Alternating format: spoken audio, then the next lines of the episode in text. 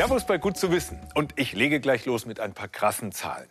Jeder von uns isst durchschnittlich 239 Eier pro Jahr. Vor 15 Jahren, da waren es noch 30 Eier weniger und die Tendenz ist weiter steigend. Fast 45 Millionen Legehennen, die sorgen dafür, dass immer genügend Eier da sind. Und zusammen mit den importierten Eiern kommen wir am Ende auf sage und schreibe 20 Milliarden Eier pro Jahr. Aber was passiert eigentlich mit den Brüdern dieser Legehennen, also den männlichen Küken? Bis Ende des letzten Jahres wurden die meist direkt nach dem Schlüpfen getötet. Das ist seit Anfang diesen Jahres verboten. Das ist Sandy, eine Legehenne, vier Monate alt. Und auch das ist eine Sandy, Sandy ist der Name der Hühnerrasse, die hier in Kitzingen im Bayerischen Versuchszentrum für Geflügelhaltung lebt. Genau wie die Coffee and Cream Hühner und noch zwei weitere Hühnerrassen. Unter der Beobachtung von Philipp Hofmann, der wissen will, könnten diese Hühner Rassen für die Zukunft sein? Denn seitdem das Töten der männlichen Küken verboten ist, müssen Hühnerzüchter umdenken. Ja, es ist sehr wichtig, nicht nur für mich, sondern allgemein für die Geflügelbranche, das Verbot des Kükentötens. Und da sind wir jetzt eben angehalten, Alternativen zu finden. Und eine Alternative ist die Nutzung von Zweinutzungshühnern, was hier im Projekt jetzt erforscht wird. Das Problem, die vielen Eier, die wir verbrauchen, stammen meist von Hochleistungshennen, die ein Jahr lang fast täglich ein Ei legen. Ihre Brüder können aber weder Eier legen, noch setzen sie viel Fleisch an. Deshalb wurden sie bislang direkt nach dem Schlüpfen aussortiert, getötet und zu Tierfutter verarbeitet. 45 Millionen Küken jedes Jahr. In Bruderhahnaufzuchten dürfen die Hähnchen weiterleben. Um das zu finanzieren, kosten die Eier ihrer Schwestern bis zu 60 Cent pro Stück. Nach ein paar Wochen Mast werden die Hähnchen geschlachtet. Wie sinnvoll ist das? Während auf Fleischertrag spezialisierte Hühnerrassen bis zur Schlachtreife fünf Wochen lang gemästet werden und dafür 3,3 Kilogramm Futter benötigen, müssen die Brüder der hochgezüchteten Legehennen für dasselbe Gewicht 22 Wochen lang aufgezogen werden. Dabei brauchen sie fast viermal so viel Futter. Bei der Bruderhahnaufzucht haben wir das Problem, dass diese Tiere eigentlich nur sehr schlecht Fleisch ansetzen, dabei viel Futter verbrauchen und demzufolge haben die eine sehr schlechte Futterverwertung, was wiederum aus ökonomischer, aber auch ökologischer Sicht äh, nicht gut ist. Und da liegt das eigentliche Dilemma auch in der Ineffizienz dieser Aufzucht der männlichen Tiere. Sind Sie der Ausweg aus dem Dilemma? Rassen wie das Triesdorfer Landhuhn können beides: Eier legen und Fleisch ansetzen.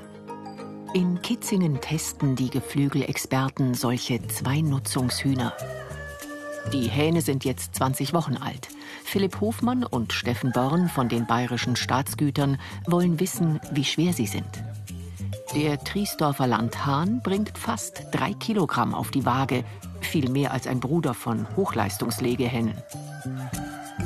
Der Sandy-Hahn hat in der gleichen Zeit viel weniger zugelegt. Er wiegt nur knapp zwei Kilo. Im Durchschnitt liegen die Zweinutzungshähne genau zwischen Bruderhähnen und Masthühnern. Sie müssen mindestens 14 Wochen lang gemästet werden, bis sie schwer genug sind, um geschlachtet zu werden. Dafür brauchen sie etwa 9 Kilo Futter. Die Schwestern der Zweinutzungshähne sind mittlerweile 22 Wochen alt. In diesem Alter beginnen sie gerade erst Eier zu legen. Regelmäßig sehen sich Larissa Berauschek von den bayerischen Staatsgütern und Philipp Hofmann die Hennen an. Dann wissen wir genau, um welches Tier es sich handelt. Der Kampfzustand ist in Ordnung. Die Augen sind klar. Die Schwingen sind auch sind noch in Ordnung. Auch intakt. Der Legebauch ist auch vollständig befiedert. Also laut Bonitur sehen die Hühner sehr gut aus. Sie haben, das Huhn hat jetzt den Score 0 bekommen. 0 bedeutet, das ist der beste Score. Das heißt, Federkleid, alles intakt. Die ähm, sehen gut aus, ähm, verhalten sich gut, verhalten sich ruhig. Und ja, so kann es weitergehen und so soll es auch weitergehen. Wir werden regelmäßig die Bonituren auch machen der Tiere und sind dann auch gespannt, ob eine Rasse besser sein wird als die andere. Noch haben die Kitzinger Forscher keine abschließenden Ergebnisse. Natürlich wollen sie auch wissen, wie viele Eier ihre Zweinutzungshühner legen und ob es Zweinutzungsrassen gibt, die mit den Hochleistungshühnern mithalten können. Hochspezialisierte Industriehühner legen bis zu 330 Eier pro Jahr. Bei weniger hochgezüchteten alten Hühnerrassen sind es höchstens halb so viele. Zweinutzungshennen schaffen durchschnittlich 200 bis 230 Eier pro Jahr. Nach einem Jahr Eierlegen brauchen sie, wie alle Legehennen, eine Pause oder wandern in den Kochtopf. Die Eier der Zweinutzungshennen in Kitzingen werden täglich gezählt. Noch sind es nicht sehr viele, denn die jungen Hühner fangen gerade erst mit dem Legen an. Die Forscher registrieren aber nicht nur die Zahl, sondern auch das Gewicht der Eier. Mit 46 Gramm ist dieses hier gut 10 Gramm leichter als ein durchschnittliches Supermarktei. Auch wenn das noch besser wird, wenn die Hennen älter werden, bereits jetzt ist klar, die Eierleistung von speziellen Legehennen werden die Zweinutzungshühner nicht erreichen. Auch aus ökologischer Sicht ist es nicht effizient.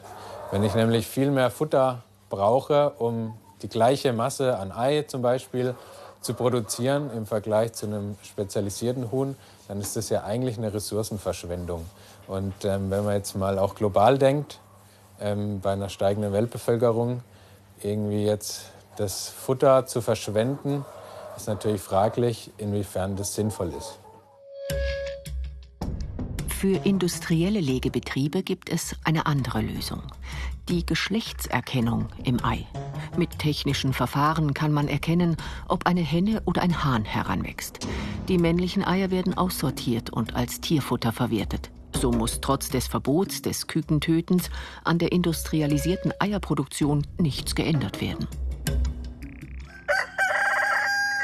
Bruderhähne und Zweinutzungsrassen wie die in Kitzingen bleiben damit weiterhin ein Nischenprodukt.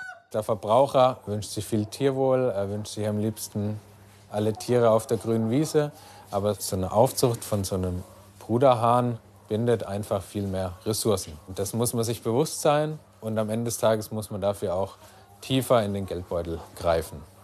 Wer also will, dass diese Hähne wenigstens 14 Wochen lang leben dürfen, bevor sie geschlachtet werden, muss auch bereit sein, für die Eier ihrer Schwestern bis zu viermal mehr zu bezahlen als für Eier aus Bodenhaltung. Ein Problem bleibt aber erstmal, das Hahnenfleisch, das muss auch verkauft werden. Und daran hapert es bislang. Wir kaufen es so gut wie nicht, weil wir es entweder nicht kennen oder es kaum angeboten wird. Ich habe es auch noch nicht probiert, aber ich habe mir sagen lassen, Hahnenfleisch ist muskulöser, fester und weniger zart als die klassische Hühnerbrust und soll ein wenig wie Wild schmecken. Also, wenn Sie noch Fleisch essen, dann einfach mal probieren. Als im vergangenen Sommer ein schweres Unwetter über das Berchtesgadener Land hinweggezogen ist, da haben die Wassermassen nicht nur die berühmte Bob- und Rodelbahn am Königssee schwer beschädigt. Die sintflutartigen Regenfälle, die haben auch mehrere Muren ausgelöst, wie hier in der Gemeinde Schönau, wo Geröll und Schlamm Wohnungen und Gärten verwüstet haben. Fachleute, die gehen davon aus, dass solche Ereignisse in Zukunft häufiger auftreten werden, denn durch den Klimawandel nehmen Starkregen und Gewitter zu. Das Tückische an den Muren ist, dass sie schwer vorherzusagen sind, weil das natürlich vom jeweiligen Gelände abhängt. Die Vorwarnzeit, die beträgt momentan so maximal zehn Minuten und dafür muss natürlich registriert werden, dass sich eine Mure vom Berg löst. All das könnte sich in Zukunft ändern. Es ist das letzte Mal, dass Veronika Lechner an diesem Abend ihre Mails kontrolliert. Und diesmal entdeckt sie die Nachricht, auf die sie gewartet hatte. In einigen Stunden wird im Halltal in Tirol höchstwahrscheinlich eine Moore abgehen. Die Mail wurde von einem automatisierten Warnsystem verschickt. Ein System, das einmal Leben retten soll. Ob es funktioniert, wollen Forscherinnen und Forscher vom Institut für Naturgefahren des Bundesforschungszentrums für Wald gerade herausfinden. Am nächsten Tag brechen die Wissenschaftler ins Halltal im Karwendelgebirge auf. Sie wollen kontrollieren, ob die Vorhersage des Warnsystems richtig war und tatsächlich eine Mure abgegangen ist. Hinweise darauf gibt es. Wir haben im Einzugsgebiet Kameras installiert und diese Kameras sind auf einen Reflektor gerichtet. Solange wir den Reflektor detektieren können, also sichtbar ist, hat sich nichts bewegt. Sobald der Reflektor weg ist, gibt es bei uns einen Alarm. Und jetzt haben wir heute Nacht gesehen, dass der Reflektor so gegen 4 Uhr noch da war und um 5 Uhr haben wir ein Bild ohne Reflektor. Das bedeutet, wir müssen jetzt nachschauen gehen, was sich im Einzugsgebiet getan hat. Nach einer Stunde Fahrt kommt das Team am Fuß des Testgeländes an. Ein steiler, etwa 600 Meter langer Schuttkegel. Hier sammeln sich Felsbrocken und Steine unterschiedlichster Größe. Sie alle haben sich aus dem Gebirge darüber, den Gipfeln und Flanken des großen und kleinen Bettelwurfs gelöst. Wenn es jetzt sehr stark regnet, nachher sammelt sich das Wasser da drin ab, trifft auf den Schutterkörper, kommt den Murkanal runter. Äh, man sieht feines Material, man sieht grobes Material. Das Feine wird sehr schnell mobilisiert und dann können auch wirklich große Blöcke mobilisiert werden. Es hat 2012 ein Ereignis gegeben, da wurden auf diesem Körper bis zu 60.000 Kubikmeter äh, mobilisiert und die sind bis runtergegangen, haben die Straße verschüttet und den Bach. Läge hier ein Dorf im Tal, wäre es immer wieder der Gefahr von Murgängen ausgesetzt. Vor allem, wenn Gewitter viel Regen innerhalb kurzer Zeit bringen. Um festzustellen, ob nach der Warnung von gestern tatsächlich eine Mure abging, müssen die Forscher nach oben steigen, an den Kopf des Schuttkegels. Hier sind Kameras installiert. Ihre Bilder geben den Forschern gewöhnlich Hinweise auf Größe und Dynamik einer Mure. Diesmal aber gibt es keine Bilder. Zum Zeitpunkt des möglichen Murgangs war es noch dunkel.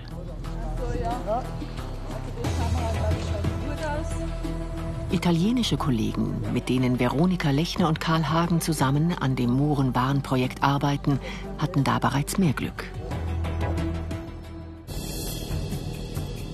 Ein Juligewitter hatte in einem Testgebiet in den Dolomiten 30.000 Kubikmeter Schotter in Bewegung gebracht.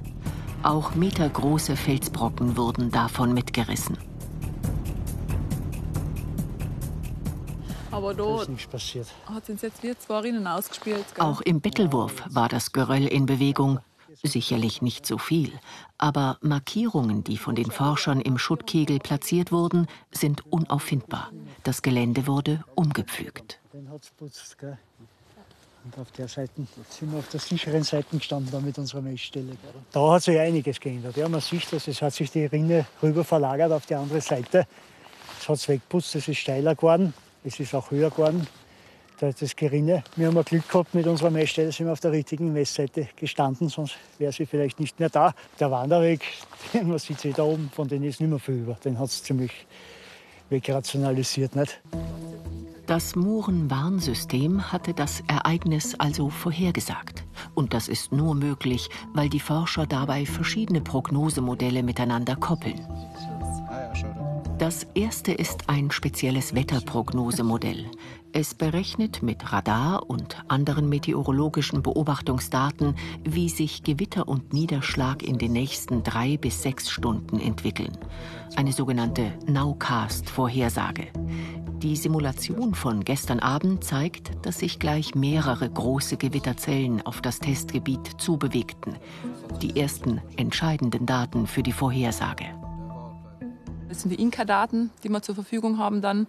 Die sind in 1 Kilometer Auflösung. Das bedeutet, für 1 Kilometer Raster haben wir so ungefähr eine, eine Vorstellung, wie viel es jetzt ähm, regnen soll.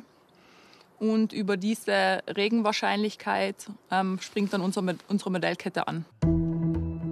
Die Regendaten fließen dann in ein zweites Modell, das die Forscher entwickelt haben. Es berechnet, wie viel von dem Niederschlag im Boden versickert und wie viel an der Oberfläche abfließt. Dieser Abfluss ist entscheidend. Je nachdem, wie viel Wasser sich in der Rinne des Schuttkegels sammelt, kann Sediment und Gestein in Bewegung gebracht werden oder nicht. Wir haben hier zum Beispiel grüne Bereiche. Das heißt, im Falle eines starken Niederschlags versickert hier sehr viel Wasser und es kann nur wenig abrinnen. Die blauen Bereiche sind die, die sehr viel zum Abfluss beitragen. Das Wasser rinnt die Felswände runter, sammelt sich in den Kanal, kann dort das Geschiebe mobilisieren, wenn es genug ist. Das sind also die Problemzonen. Und orange, rot, das sind so eher mittlere Bereiche. Also wir sehen von den Niederschlägen, wie viel über den Abfluss ins Gerinne kommt und ob das im Gerinne ausreichen würde, das Geschiebe, die Mure zu mobilisieren, auszulösen oder nicht.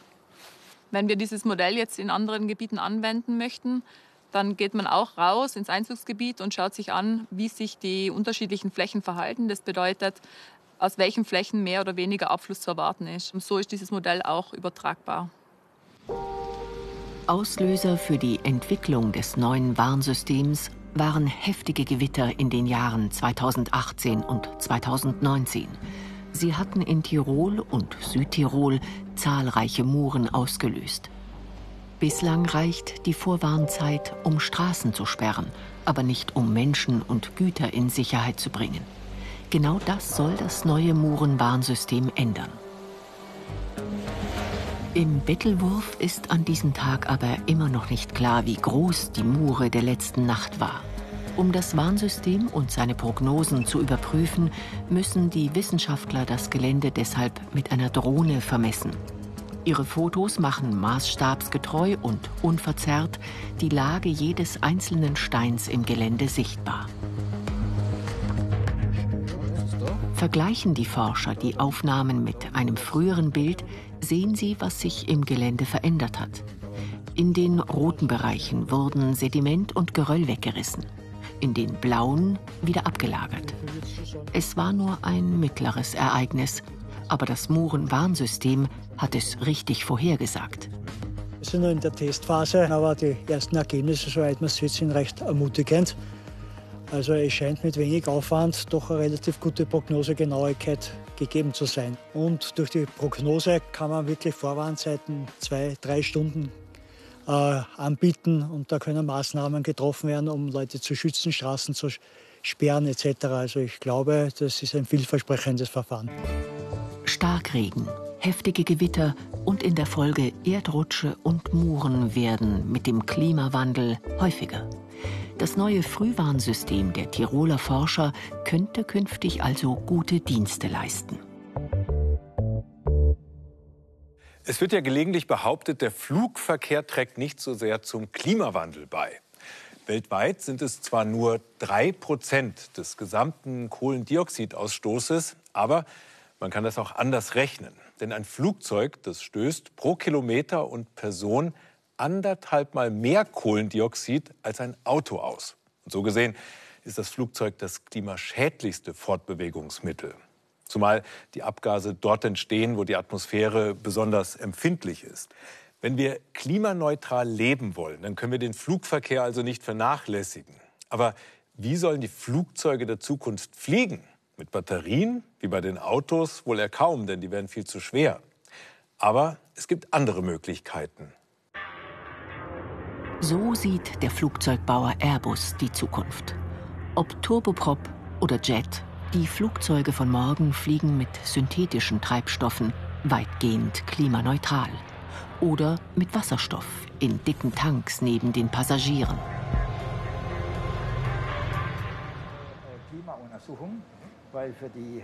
Wissenschaftler vom Deutschen Zentrum für Luft- und Raumfahrt und Rolls-Royce arbeiten an dieser Zukunft und erforschen die Flugtreibstoffe von morgen. Sie werden synthetisch hergestellt und sind daher viel umweltfreundlicher als fossiles Kerosin aus Erdöl, nahezu klimaneutral. Mit Hilfe eines Gaschromatographen ermitteln die Forscher die genaue chemische Zusammensetzung der neuen Kraftstoffe. Das Ergebnis? Sie ähneln dem fossilen Kerosin aus Erdöl, werden nur anders hergestellt, etwa aus Energiepflanzen oder aus grünem Wasserstoff mit Hilfe von Strom.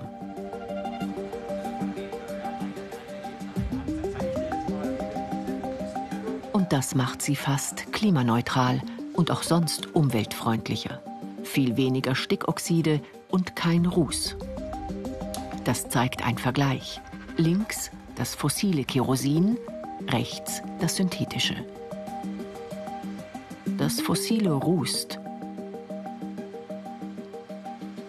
das synthetische nicht.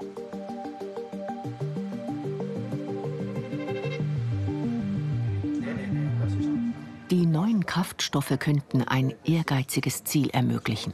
Eine nahezu emissionsfreie Luftfahrt bis zum Jahr 2050.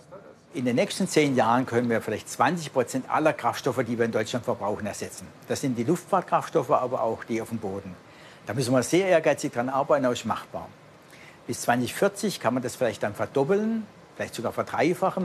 Und bis 2050 ist es tatsächlich möglich, die Kraftstoffe die wir heute aus Erdöl herstellen, durch synthetische Kraftstoffe, sei es aus dem Strom, sei es aus der Biomasse, zu ersetzen. Tests während des Fluges. Erst hier oben zeigt sich, ob die neuen Treibstoffe nicht nur klimafreundlich, sondern auch schadstoffarm sind. Die Forscher fliegen mit einem Begleitflugzeug in die Kondensstreifen und messen Aerosole, Wasserdampf, Spurengase. Und tatsächlich, die synthetischen Treibstoffe sind auch im Betrieb genauso umweltfreundlich wie im Labor. Das hat aber seinen Preis. Sie werden ungefähr doppelt so teuer sein wie herkömmliches Kerosin. Das wird auf dem Ticketpreis dann in der Kurzstrecke einige zig Euro ausmachen, auf der Langstrecke vielleicht auch äh, mehrere hundert Euro. Aber das ist natürlich im Vergleich ähm, zum Gesamtticket nur ein Anteil weil auch das Flugzeug muss ja bezahlt werden, der Pilot will bezahlt werden. Und insofern ist es ein Teil der Kosten, die sich dann verdoppeln. Die Flugzeuge von morgen fliegen also mit synthetischen Treibstoffen. Es gibt aber noch eine Alternative. Wasserstoff. Wie gut ist reiner Wasserstoff als Kerosinersatz? Das Gas wird hier zu einem Prüfstand geleitet.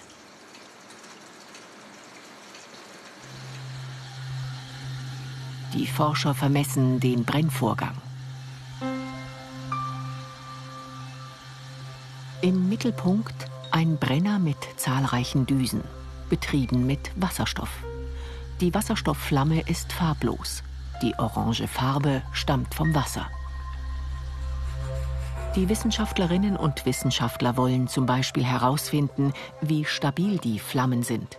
Wasserstoff brennt so leicht und schnell, es besteht die Gefahr, dass die Flamme in den Brenner zurückschlägt und ihn beschädigt. Das ist hier aber nicht der Fall. Die Flammen sind stabil, der Brennvorgang sicher. In einem zweiten Schritt nähern sich die Forscher den wirklichen Bedingungen während des Fluges an. In dieser Kammer herrscht ein Druck von 30 bis 50 Bar. Hier steht nicht der Brenner, sondern die Flamme im Mittelpunkt. Ein Laser misst zum Beispiel die Flammengeschwindigkeit. In den letzten 80 Jahren haben Forscher immer nur flüssige Treibstoffe untersucht. Erfahrung mit einem Gas gibt es daher kaum. Deshalb wird Wasserstoff als Kerosinersatz ein Nachzügler sein. Also die reine Wasserstoffverwendung im Flugzeugbau wird im Jahr 2050 eine, sagen wir, kleinere Rolle spielen im einstelligen Prozentbereich, da es noch viele Jahre dauern wird, bis die ersten Flugzeuge entwickelt werden und auf den Markt kommen. Dann dauert es noch Jahre, bis die Flotten umgerüstet werden. Und ein weiterer Faktor kommt dazu, dass die, das Wasserstoff hauptsächlich für Mittelstrecke, also sagen wir 2.000, 3.000 Kilometer maximal, äh, verwendet werden kann. Und das ist ein kleiner Prozentsatz der gesamten Flüge. Es ist also möglich. Im Jahr 2050 könnte der Flugverkehr praktisch emissionslos sein. Mit synthetischen Kraftstoffen auf längeren Strecken und mit Wasserstoff auf kürzeren. Die Reihenfolge ist also klar. Zuerst kommen die synthetischen Kraftstoffe. Und dann, Jahre später, soll es einen Wechsel zum Wasserstoff geben, der flüssig getankt und gasförmig in die Turbine eingespritzt werden soll.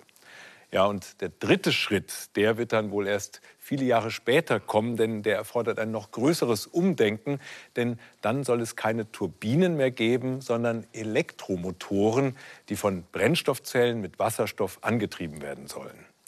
Die Zukunft, von der ich hier erzähle, die ist beim Deutschen Zentrum für Luft- und Raumfahrt schon Gegenwart.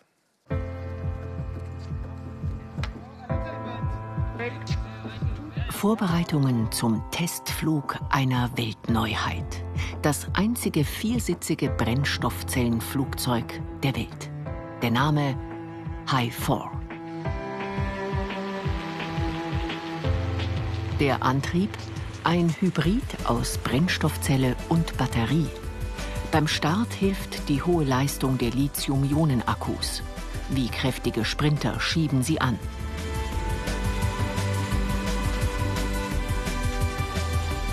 Danach, während des normalen Fluges, übernimmt die Brennstoffzelle den Antrieb. Wie ein sehniger Langstreckenläufer, nicht so kräftig wie ein Sprinter, aber dafür sehr ausdauernd. Und so sieht das Konzept des Brennstoffzellenfliegers aus. Die beiden Rümpfe bieten Platz für Akkus, Wasserstofftank und die vier Passagiere. Die Forscher, unter anderem vom DLR und der Uni Ulm, haben lange am Herzstück der Hi-4 getüftelt, am Hauptantrieb, der Brennstoffzelle. Sie sitzt auf der Mitteltragfläche, gleich hinter dem Elektromotor mit Propeller unter einer aerodynamischen Gondel. Die Brennstoffzelle wird mit Wasserstoff betrieben und treibt den Elektromotor an. Ist der Wasserstoff grün, dann fliegt das Flugzeug emissionsfrei. Die Hi-4 wiegt in etwa so viel wie ein Sportflugzeug, hat aber eine doppelt so große Flügelspannweite. Getankt wird gasförmiger Wasserstoff. In Zukunft soll flüssiger Wasserstoff getankt werden, wegen des höheren Brennwerts.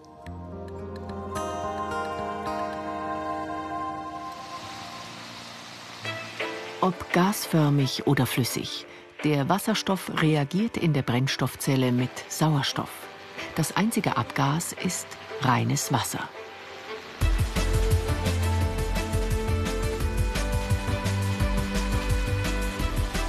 Die Flugleistungen des Brennstoffzellenfliegers liegen knapp unter denen eines Sportflugzeugs. Reichweite etwa 750 Kilometer, Höchstgeschwindigkeit 200 Kilometer pro Stunde.